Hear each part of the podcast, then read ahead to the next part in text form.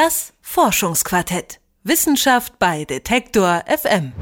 Wale unterhalten sich mit Hilfe von ihnen, Fledermäuse suchen ihre Beute damit und Ärzte können mit ihnen sogar Tumore behandeln. Die Rede ist von Ultraschallwellen. Bisher war es allerdings nicht möglich, solche Tumore zu behandeln, die sich in Organen gebildet haben, die ständig in Bewegung sind, wie zum Beispiel die Leber, die ja vom Zwerchfell bewegt wird. Doch genau dafür hat ein Forschungsteam des Fraunhofer Instituts für bildgestützte Medizin MEWES jetzt zusammen mit internationalen Kollegen eine ganz neue Methode entwickelt. Und die liebe Karina hat, bevor sie heute hier ans Mikro gekommen ist, das Ganze mal genauer beäugt und sich erklären lassen, wie genau diese Methode eigentlich funktioniert. Eine Narbe kann verblassen, doch so ganz verschwindet sie nie. Als Mahnmal thront sie für immer auf dem Körper. Sie erinnert den Besitzer an ein Ereignis, das er oder sie häufig lieber vergessen möchte. Und Narben sind nicht nur unschön anzusehen, sie können auch schmerzen und jucken. Im schlimmsten Fall entzünden sie sich sogar. Was wäre also, wenn eine Operation zukünftig ohne Öffnung des Körpers, ohne Skalpell abläuft? Der fokussierte Ultraschall kann das schaffen, erklärt Tobias Preußer vom Fraunhofer Institut für bildgeschützte Medizin, MEWIS. Was passiert ist, dass dann dadurch in der Tiefe des Körpers Wärme entstehen kann. Es ist also ähnlich wie beim diagnostischen Ultraschall ein Transducer, so nennt sich das, ein Gerät, das eine fokussierte Ultraschallwelle erzeugt.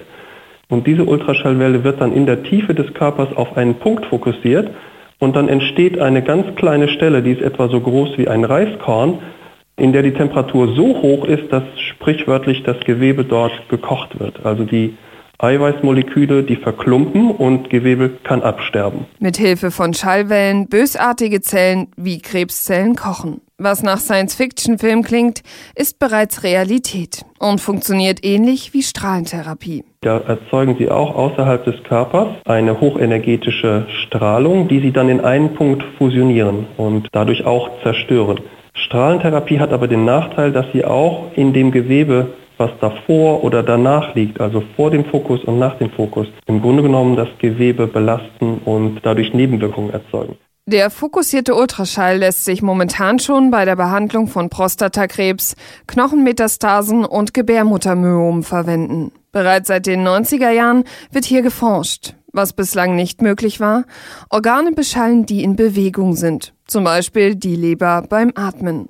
Die sitzt direkt unter dem Zwerchfell und wenn sich die Lungen aufblasen, dann wird im Grunde genommen die Leber vom Zwerchfell nach unten gedrückt. Meint Preußer. Es ergeben sich hier zwei Probleme. Zum einen kann der Chirurg den Leberkrebs nicht sehen, ohne den Patienten aufzuschneiden. Wenn man nochmal den Vergleich zieht zur klassischen Chirurgie, da schneidet der Chirurg auf und er guckt wirklich in den Körper rein und kann genau sehen, wo bin ich denn, wo schneide ich denn und schneide ich jetzt vielleicht an einer falschen Stelle, verletze ich einen Nerv oder mache ich irgendwas anderes kaputt. Deshalb mussten die Wissenschaftler einen Weg finden, dass die Prozedur funktioniert, auch ohne direkten Sichtkontakt herzustellen. Um das kontrollieren zu können, den fokussierten Ultraschall, müssen wir bildgebende Verfahren verwenden. Und bildgebende Verfahren können zum Beispiel Magnetresonanztomographie sein. Mithilfe eines Magnetresonanzscanners, also MR-Scanner, kann in Echtzeit ein 3D-Bild erstellt werden, beschreibt Preußer weiter. Damit verfolgt der Arzt dann in Echtzeit, wo der Ultraschall arbeitet und was im Inneren des Körpers passiert.